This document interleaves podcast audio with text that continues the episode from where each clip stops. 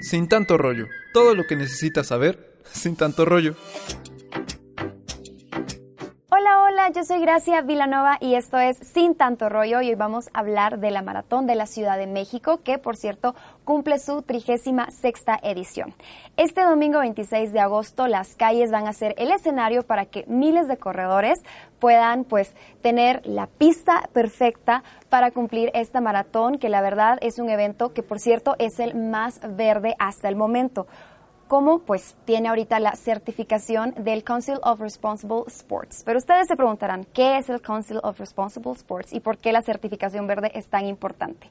Prácticamente esta es una organización que se dedica a como capacitarte o ayudarte para que tus eventos sean responsables ambientalmente. Es decir, que no porque quieras hacer deporte o quieras hacer un evento en el que lleguen muchas personas a practicar, no sé, caminata o correr o bicicleta, no sé, cualquier cosa, van a dejar todo sucio o tu logística no va a ser responsable con las demandas ambientales que ahora están tan en boga, ¿no? Entonces, eh, después de esta información y de que conozcan qué es esta organización tan importante en cuanto a materia de responsabilidad ambiental, les comento cómo va a estar la dinámica de la Maratón de la Ciudad de México. Miren, esto va a ser, eh, como les dije, el domingo 26, va a empezar tempranito, tempranito a las 6, 6 y media de la mañana y va a iniciar desde el Zócalo de la Ciudad de México hasta CEU, en donde van a estar esperando pues los familiares, no sé, visitantes y todas las personas que pues no participaron pero que quieren estar ahí recibiendo a los corredores.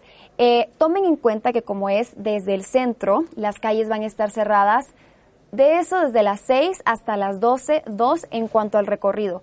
Pero si ustedes quieren visitar, no sé, un día antes del sábado, tienen que tomar también eh, y sus precauciones, que generalmente en el centro cuando hay eventos así como pues esta maratón o conciertos o cualquier evento que hagan ahí, cierran las calles por el tema de logística. Entonces, eh, mejor piénselo bien, váyanse con mucha paciencia y así pueden disfrutar muchísimo tanto el evento como nuestra bella ciudad. Eh, bueno, hay unas recomendaciones también que quería mencionar para las personas que sí van a correr y es que algunos ya son profesionales, pero otros pues tal vez es su primera maratón de este tipo. Es muy importante que las personas que participen coman bien y no solamente ese día, sino también el día anterior y si pueden los días previos, es decir, desde, no sé, ahorita.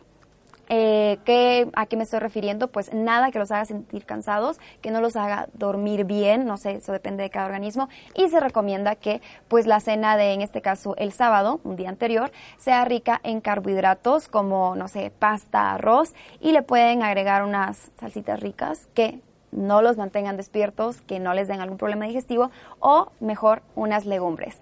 Eh, les dejo también finalmente un dato muy interesante y es que esta maratón buscará ganar la etiqueta de oro de la Federación Internacional de Atletismo, con lo que eh, pues entraría en las 30 mejores del mundo. Excuse me. Bueno, ustedes cuéntenme qué piensan hacer, si van a asistir, si no van a asistir, si no sé, van a estar desde el Zócalo o van a estar en CEU o van a ser parte del recorrido. Manden aquí sus comentarios, no olviden también compartir y nos vemos en el próximo Sin Tanto Rollo. Sin tanto rollo. Todo lo que necesitas saber, sin tanto rollo.